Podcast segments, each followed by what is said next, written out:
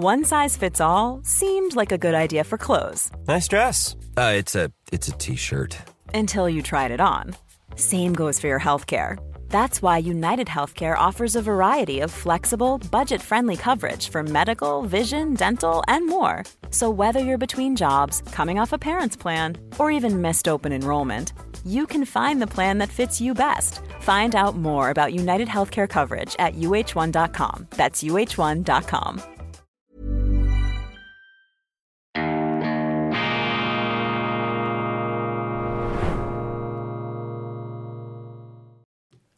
Grüezi miteinander, ganz herzlich willkommen und einen wunderschönen guten Morgen, meine sehr verehrten Damen und Herren, liebe Freunde. Ich begrüße Sie zur schweizerischen Ausgabe von Weltwoche Daily, die andere Sicht, unabhängig, kritisch, gut gelaunt am Montag, dem 3. Juli 2000 23. Indiana Jones, die legendäre Filmfigur, der fünfte Teil der Saga, der fünfte Teil der nicht enden wollenden Saga, läuft äh, seit einigen Tagen in den Kinos. Die Kritiken sind nicht berauschend. Auch äh, unser Mann Wolfram Knorr hätte Indy einen würdigeren Abschied gewünscht. Harrison Ford, der Hauptdarsteller, mittlerweile über 80 Jahre alt, aber unvermindert rüstig, fit wie ein Turnschuh, gärtenschlank und nach wie vor in dieser Rolle des mittlerweile etwas äh, wetter- und altersgegerbten Abenteurers. Swashbuckler ist, glaube ich, der amerikanische Fachbegriff. Ein Schlitzohr, das Schlitzohr mit der Peitsche und dem Hut gleichzeitig natürlich auch Archäologie, Professor, Geist und Körper hier äh, perfekt vereint. Am Wochenende habe ich zwei alte Indiana Jones Filme mit meinen Kindern angeschaut, also das äh, Mindestalter wurde berücksichtigt. Und das sind einfach fantastische Filme, die da Ende der 70er Jahre zu Beginn der 80er Jahre ins Kino gekommen sind, ähm, Zeugen einer optimistischen Zeit. Es ging mit dem Kommunismus zu Ende. Die Amerikaner waren im Begriff, sich da aus einer selbst äh, sich eingebrockten Wirtschafts- und äh, Inflationskrise wieder herauszukommen. Ronald Reagan, der amerikanische Präsident, war ganz neu im Amt und Indiana Jones von George Lucas, die Geschichte erfunden, dem Star Wars Erfinder und von Steven Spielberg inszeniert. Ein, äh, ja, ein Duo, ein, ein magisches Leinwandduo, das hier zusammengefunden hat in dieser ähm, Kooperation hat da fraglos den Nerv der Zeit getroffen. Und diese Abenteuerfilme heute natürlich in der Woke Culture nicht mehr korrekt, vor allem der zweite Teil. Äh, erstaunlich, dass man den überhaupt noch herunterladen äh, kann. Im Stil des äh, Hollywood-Kinos der 30er, 40er äh, und auch noch 50er Jahre mit Errol Flynn und wie all diese damaligen äh, Urhelden ähm, geheißen haben. Indiana Jones, Jäger des verlorenen Schatzes, der Tempel des Bösen und der letzte Kreuzzug dann noch mit äh, Sean Connery als Vater von Indiana Jones auf der Jagd nach dem heiligen Gral. Das ist das richtige Rezept, um aus den garstigen Zeiten, aus den düsteren Zeiten der Gegenwart sich etwas äh, Fluchtwege hier zu öffnen, sich etwas Abwechslung und Eskapismus zu gönnen. Die Kultur, ja, ein Hoffnungsträger, auch eine spielerische Form der menschlichen Betätigung, die uns immer wieder hinauskatapultieren sollte aus dem Tödlichen, aus dem Brutalen Ernst des Lebens, auch eine Funktion der Kultur. Und es ist ja interessant, dass diese Indiana Jones Filme damals, als sie in die Kinos kamen, von der äh, Filmkritik eher negativ beurteilt wurden, weil der Zeitgeist der 70er Jahre auch kulturmäßig, der war eben auch durchtränkt, vermoralisiert und alles musste politisch sein, alles musste negativ sein. Dabei ist es so wichtig, dass wir uns immer wieder kleine Oasen schaffen, in denen wir uns äh, die Freiheit nehmen, herauszutreten aus dem, was uns sonst behelligt. Das ist ja übrigens auch Weltwoche Daily. Wir sind sozusagen die Fortsetzung von Indiana Jones mit journalistischen Mitteln, bemühen uns, dies äh, auf jeden Fall äh, zu sein und bin überzeugt, dass das selbstverständlich auch eine der ganz wichtigen Funktionen unserer Sendung ist. Dann noch ein zweites ähm, kulturelles Thema gleich zum Einstieg, um hier etwas den äh, Ton zu setzen für die kommende Woche. Ein großartiges Goethe-Zitat aus Gespräche mit Eckermann, 31. Dezember 1823. Der äh, alte und weise Goethe mit einer ähm, sehr fundierten Aussage über Gott. Ich zitiere. Die Leute traktieren ihn, als wäre das unbegreifliche, gar nicht auszudenkende höchste Wesen nicht viel mehr als ihresgleichen. Sie würden sonst nicht sagen, der Herr Gott, der liebe Gott, der gute Gott. Er wird ihnen, besonders den Geistlichen, die ihn täglich im Munde führen, zu einer Phrase, zu einem bloßen Namen, wobei sie sich auch gar nichts denken. Wären sie aber durchdrungen von seiner Größe, sie würden verstummen und ihn vor Verehrung nicht nennen mögen. Zitat Ende Goethe. Ja, meine Damen und Herren, was er hier zusammenfasst, das ist das moderne Gottesverständnis unserer heutigen Kirchen, äh, der liebe Gott ist machbar, Herr Nachbar, und er ist unser Freund, den wir immer auch, der große Bruder, den wir immer auch ähm, herbeirufen können, damit er unserem Anliegen den göttlichen Strahlenkranz vermittelt. Sie reden von Gott und sie meinen sich selbst. Und sie veralltäglichen das, äh, sie verpolitisieren und eben vermoralisieren den Gottesbegriff. Und dagegen hat sich ähm, Goethe gewandt, diese Instrumentalisierung, eben auch das Begreifen, der Versuch quasi Gott zum Instrument des Menschen zu machen. Das ist ja die theologische Frage schlechthin. Und in dieser äh, Frage beziehungsweise im Verbot eben Gott zu instrumentalisieren, das höchste Wesen, die höchste Macht in den Verfügungsbereich des Menschen hinunterzuziehen, gegen diesen immer wieder äh, auftauchenden und aufbrandenden Versuch haben sich gestellt Goethe, wie wir hier sehen, aber auch der eminente protestantische Theologe Karl Barth oder aber auch der eben verstorbene frühere Papst Benedikt äh, aus Deutschland. Äh, für mich eine der ganz großen Fragen und übrigens auch politisch hoch relevant. Wie hältst du es mit Gott? Wie definiert ein Mensch, wie definiert eine Gesellschaft ihre äh, Beziehung, ihr Verhältnis zur höchsten Macht, äh, zum Allmächtigen, das sagt sehr viel aus, denn die Menschen neigen dazu, ihre Politik so zu gestalten und so einzurichten, wie sie sich den Himmel vorstellen.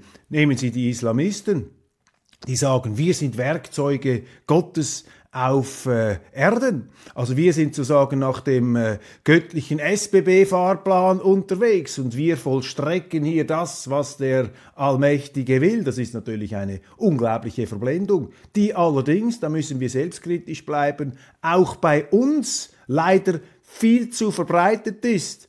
Wir führen auch unsere heiligen Kriege ohne uns dies allerdings einzugestehen. So gesehen sind die Islamisten noch ehrlicher als bei uns da diese heiligen Krieger. Und ich plädiere dafür, lasst den lieben Gott aus dem Spiel, lasst das Absolute aus dem Spiel. Weil immer wenn das Absolute kommt, dann wird es meistens absolut falsch, absolute Feindbilder, absolute Freundbilder, absolute Bilder der Gegenwart. Das ist irreführend, meine Damen und Herren. Das führt ins Unterholz des Irrtums. Vorgänge in Frankreich, bürgerkriegsähnliche Zustände, das Problem der nordafrikanischen Zuwanderung und die Proteste greifen über in die Romandie nach Lausanne. Dort allerdings äh, sprechen die Behörden ganz klar von Plünderungen. Das ist eine reine Plünderungsorgie, die da in der Schweiz entsprechend äh, entfesselt worden ist äh, vorgeblich ist das alles angelehnt an einen erschossenen Jugendlichen, einen 17-jährigen Nahel M, der da von äh, französischen Polizeikräften, wie da Videos äh, anzudeuten scheinen, mit unfassbarer äh, Härte und Brutalität angefasst wurde. Geht vor allem darum, dass dieser mutmaßliche jugendliche Delinquent sich dem Polizeigewahrsam entziehen wollte und sie haben dann einfach geschossen und das hat äh, ähnlich wie 1992 in äh, South Central Los Angeles Rodney King eine Welle der Gewalt in den schwarzen Stadtvierteln ausgelöst und auch die Krawallnacht in Lausanne scheint da ähm, mit in Verbindung zu stehen. Die meisten Demonstrierenden in der Schweiz, in Anführungszeichen, die Demonstrierenden, die Plünderbanden sind Minderjährigen. Warum sind Minderjährige? Warum hat Frankreich wiederkehrende und so viel Probleme mit diesen ähm, Migranten, mit diesen Zugewanderten? Ähm, ein paar Bemerkungen dazu. Erstens, für mich sind das Vorboten jener bürgerkriegsähnlichen Zustände, die auch bei uns, und wir sehen es bereits, jederzeit eintreten könnten, wenn wir diese Migration nicht in geordnete Bahnen lenken. Das muss man einfach auch in dieser Fluchtlinie sehen und man darf sich dann nicht dabei äh, trösten und auf die Schultern klopfen und sagen, ja, die Franzosen, die machen es eben weniger gut als wir und wir können das Ganze beherrschen, wir können das Ganze kontrollieren. Das ist äh, Machbarkeitswahn, das ist ein Irrglaube, der sich eben an der äh, Wirklichkeit äh, nicht ähm, bestätigen kann, der an der Wirklichkeit regelmäßig scheitert. Zweites Problem, die Franzosen haben es zugelassen, Ghettos entstehen zu lassen, also nicht mehr durchmischte äh, Stadtgebiete, sondern regelrechte Sperrbezirke, in die zum Teil auch die Polizei nicht mehr hineingeht. Ähm, das auch eine Folge dem der Maßlosigkeit der Zuwanderung, auch die Rache etwas der früheren Kolonialgebiete, die sicherlich speziell in Rechnung zu tragen ist. Aber der dritte Punkt, das habe ich gestern auch auf Tele Zürich äh, in einer Diskussionssendung Sonntag herausgestrichen. Ähm, entscheidend ist natürlich auch der Zentralismus, und zwar entscheidend negativ. Der, der äh, französische Zentralismus äh, ist sicherlich auch ein Faktor, dass die Polizeikräfte härter auftreten und auch weiter entfernt sind von der lokalen Lebenswirklichkeit jener Gebiete, in denen sie sich dann äh, zu behaupten haben. Also diese zentralisierte, brutalisierte Polizei ähm, gehört irgendwie zusammen und in der Schweiz, und das ist der ganz große Vorteil, und das ist mein Lob, ich lobe hier den Dorfpolizisten, den Föderalismus, den Antizentralismus. Wir haben Polizeikräfte, die viel stärker in der Community, am Boden, dezentral, eben lokal verwurzelt sind. Und der Dorfpolizist ist ja so etwas wie die letzte Verteidigungslinie der schweizerischen Zivilisation. Der Dorfpolizist ist auch jener, der das ausbaden muss, was ihm die Politik immer wieder einbrockt. Und deshalb ist der äh, Dorfpolizist unserer höchsten Verehrung würdig. Dies ein Kontrast zu, Deutsch, äh, zu äh, Frankreich, übrigens auch zu Deutschland, wobei Deutschland auch nicht so zentralistisch ist wie Frankreich sollten uns aber eben davon äh, nicht äh, allzu sehr beruhigen lassen. Das ist ein äh, Problem. Unsere Polizei immerhin kann im Stadt, Dorf, Quartier deeskalierender wirken. Medienberichte. Der Touring Club der Schweiz warnt vor Benzinpreiserhöhungen. Ein Liter Benzin Diesel könnte bis zu 12 Rappen pro Liter teurer werden. Warum? Es wird teurer Biotreibstoff beigemischt. Biotreibstoff, der übrigens gigantisch natürliche Ressourcen verbraucht bei seiner Herstellung, überhaupt nicht äh, effizient ist und insofern auch nicht nachhaltig im Sinne eines umweltbewussten Lebens, aber eben Ausfluss jener äh, realitätsverweigernden, realitätsausblendenden, absolutistischen Klimapolitik und Klimareligion. Also der Ryan Reynolds here from Mint Mobile. With the price of just about everything going up during inflation, we thought we'd bring our prices down. So to help us, we brought in a reverse auctioneer, which is apparently a thing. Mint Mobile unlimited premium wireless. Ready to get 30, 30, bit to get 30, bit to get 20, 20, 20, bit to get 20, 20, bit to get 15, 15, 15, 15 just 15 bucks a month. So, Give it a try at mintmobile.com/switch. slash $45 up front for 3 months plus taxes and fees. Promo rate for new customers for limited time. Unlimited more than 40 gigabytes per month slows. Full terms at mintmobile.com. One size fits all seems like a good idea for clothes until you try them on. Same goes for healthcare. That's why United Healthcare offers flexible, budget friendly coverage for medical, vision, dental, and more. Learn more at uh1.com. Treibstoff wird immer teurer mit der Konsequenz natürlich, dass am Ende nur noch die Reichen sich fortbewegen können.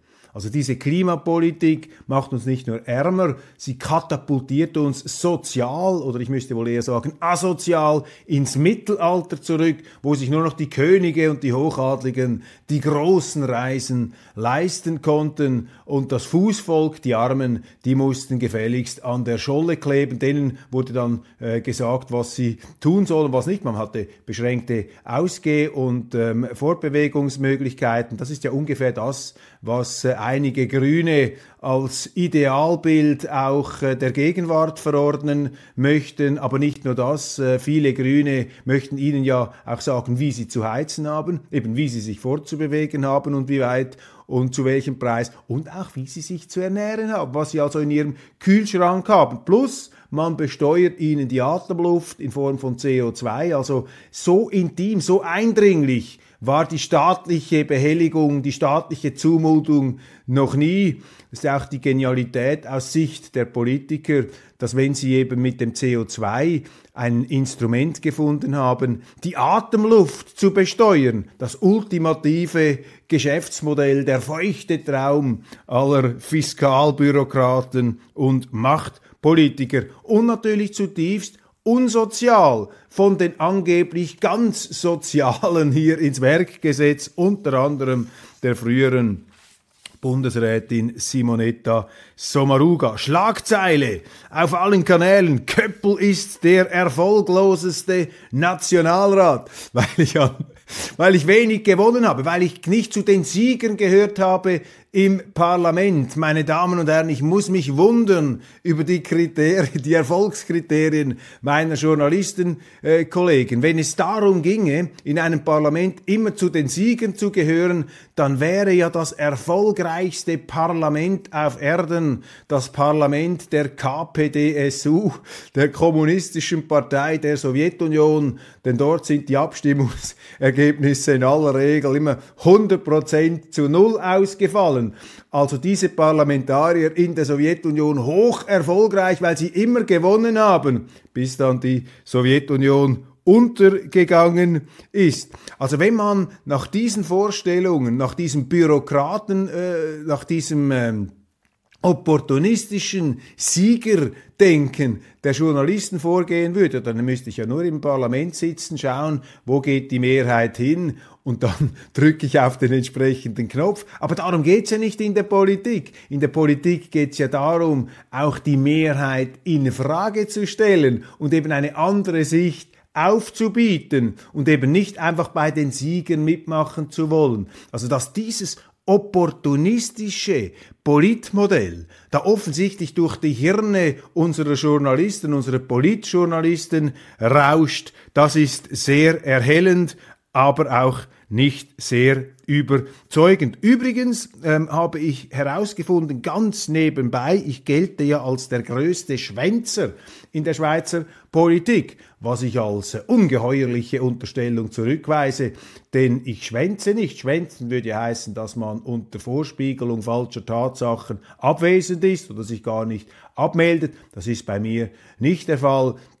Wobei ich alles andere als perfekt bin. Ich will mich hier überhaupt nicht äh, ideal darstellen. Aber ähm, ich habe gesehen, es gibt da noch andere, äh, die auch relativ viele Absenzen haben, die aber nicht Unternehmer sind und noch eine Firma leiten müssen, sondern Berufspolitiker wie der äh, frühere BDP-Präsident Martin Landolt oder der gefeierte Mitte-Umweltpolitiker Stefan Müller-Altermatt. Auch der Mitte-Präsident Gerhard Pfister ist fast so oft abwesend bei Abstimmungen wie ich. Nun äh, muss man auch hier wieder einschränkend sagen, die Vorstellung, dass das die besten Parlamentarier sind, die möglichst viel Zeit in Bern verbringen, ist ebenfalls komplett irrig.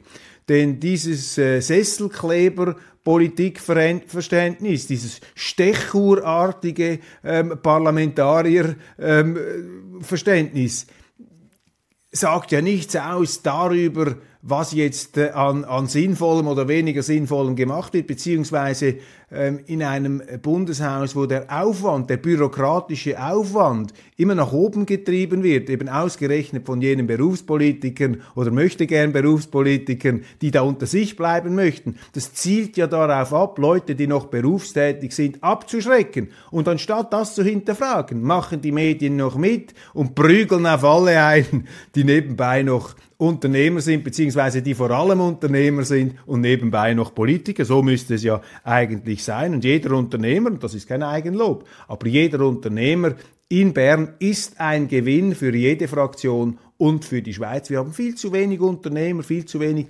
Berufstätige in äh, Bern. Wir haben viel zu viele, ähm, bei denen man den Verdacht einfach nicht ganz los wird, dass wenn sie nicht in Bern wären, dann hätten sie einen viel schlechter bezahlten Job in der Privatwirtschaft und das kann es ja nicht sein.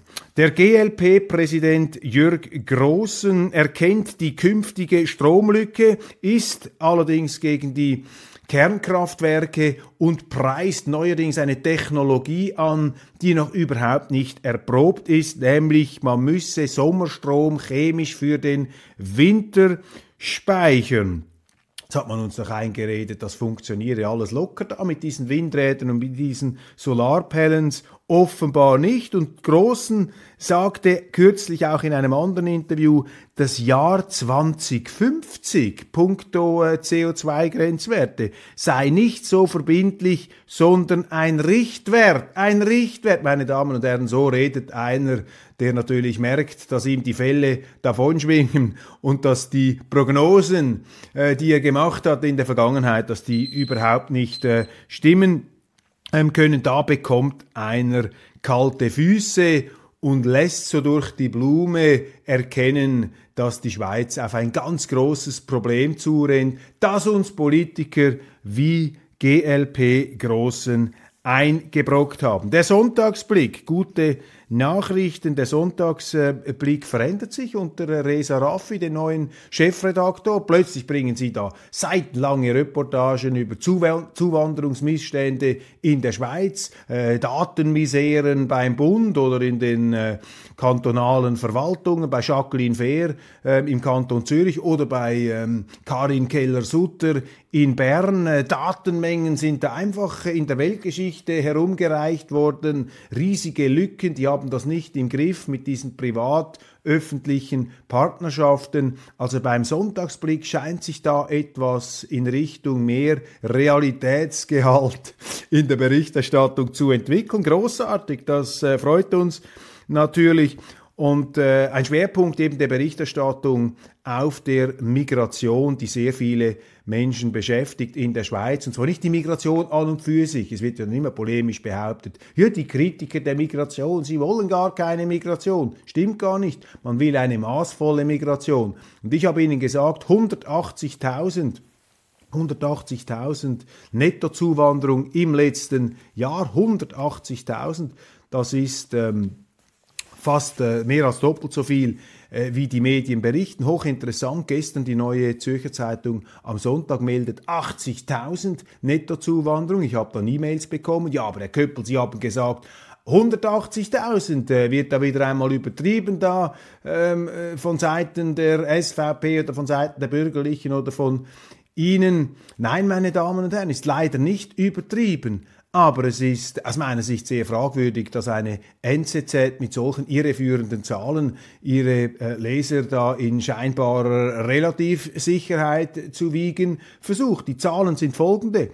2022 24.511 Asylgesuche in der Schweiz. Die meisten von denen, von denen werden hier bleiben, auch wenn ihre Asylgesuche abgelehnt werden. Also die Vorstellung, dass diese 24.000 dann alle wieder brav nach Hause gehen, die ist natürlich irrig, liegt aber dieser NZZ-Zahl zugrunde. Zweitens 74.959 Ukrainer Status S. Von denen werden irgendwann wieder äh, einige nach Hause gehen, wobei es sehr viele Ukrainer in der Schweiz gibt, die das ja auch bekräftigen, die gerne hier bleiben möchten, weil das natürlich natürlich angenehmer und schöner und besser ist, als zurückzugehen in einen vom Krieg verwüsteten Staat, der zudem extrem korrupt ist, wie auch die Tatsache äh, zeigt, jetzt gerade kürzlich, dass eben Waffen, die an die Ukraine geliefert werden, offensichtlich auch in falsche Hände dann weiterverkauft werden, zum Beispiel in den Iran, was den Schluss nahelegt, dass eben diese Waffen schon auf ukrainischer Seite in den falschen Händen sind. Dann 81.345 EU, EFTA und Drittstaaten, das ergibt insgesamt 180.800 115 Personen. Das ist die bittere Realität. Und anstatt etwas dagegen zu unternehmen, macht die neue Justizministerin Elisabeth Bohm-Schneider das Gegenteil. Sie verwaltet das. Sie baut einfach oder will ausbauen die Empfangsinfrastrukturen. Und weil ihr die ganze Situation jetzt über den Kopf wächst, hat sie angekündigt, sie wolle eine große Konferenz machen im September. Warum im September? Richtig, im Oktober sind Wahlen. Jetzt muss man doch zeigen, dass man etwas macht, dass man das Problem ernst nimmt, um hier den Volkszorn etwas äh, zu glätten. Eine weitere Konferenz, die nichts bringen wird, die nur äh, weiter dient, das Problem zu verwalten. Nein, die Schweiz muss hier ganz klar zumachen. Sie muss sagen, nein, das geht nicht und sie müssen auch die illegal in die Schweiz eingewanderten konsequent ausschaffen. Nur so können sie dieser Schlepperindustrie den Garaus bereiten. Die Grünen stellen Ultimatum, auch eine Schlagzeile des Wochenendes, Bundesratssitz oder Blockade. Und dazu das äh, Zitat von Parteichef Balthasar Glättli. Wenn wir Grünen nicht eingebunden werden, müssen wir blockieren, wenn wir nicht eingebunden werden. Schon schambar unbequem, diese Grünen in der Opposition.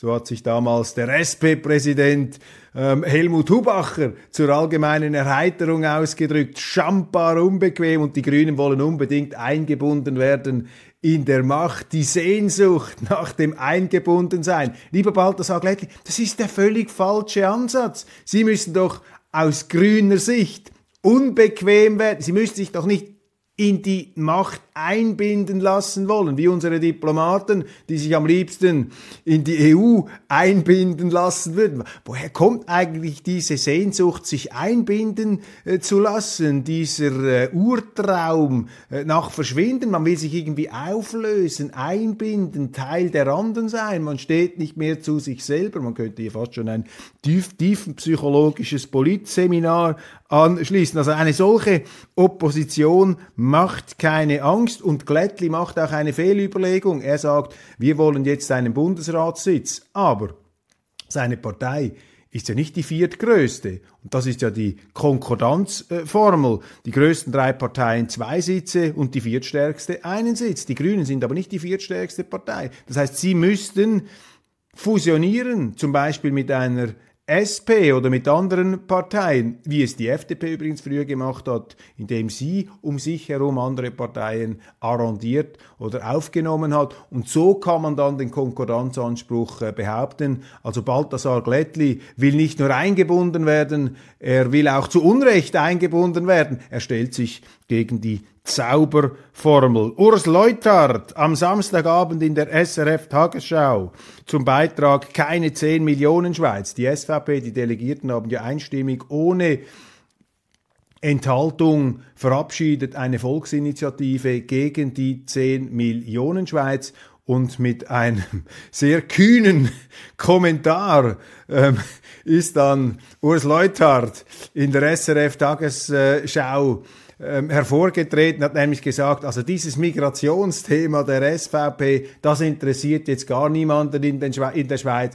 Und da wird es ihnen nicht gelingen, über die eigenen Kreise hinaus äh, zu mobilisieren. Da bin ich jetzt nicht so sicher, dass er damit ähm, recht haben wird am 22. Oktober, am Tag der nationalen Wahlen. Ich zitiere noch einmal wörtlich äh, den Urs Leuthardt. Deshalb kann die SVP dieses Jahr wahrscheinlich mit diesem Thema über ihre Stammwählerschaft hinaus nicht punkten. Leuthardts Wort in Gottes Ohr, um den Anfang äh, wieder äh, aufzugreifen mit Goethe. Meine Damen und Herren, das war's von Weltwoche Daily Schweiz heute zum Wochenstart. Ich wünsche Ihnen eine beschwingte Woche, einen äh, guten Start. Äh, es passiert viel Interessantes in den nächsten Tagen. Äh, unter anderem macht die Weltwoche einen Weltwoche-Gipfel des Erfolgs in Berlin.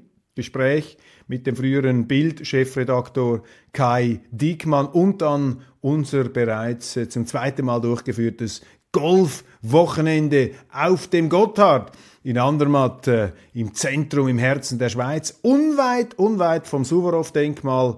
Und ich könnte jetzt weiterfahren mit Exkursen über Krieg und Frieden. Ein fantastisches Buch. Ich habe es ja Ende letzter Woche schon einmal angetönt. Da haben wir sicher noch Gelegenheit im Verlauf der nächsten Tage. Machen Sie es gut und äh, auf keinen Fall verpassen die internationale Ausgabe. Es läuft sehr viel, auch in Deutschland jenseits unserer Landesgrenze, das äh, beachtet und eingeordnet, aber nicht eingebunden werden muss. Merci vielmals.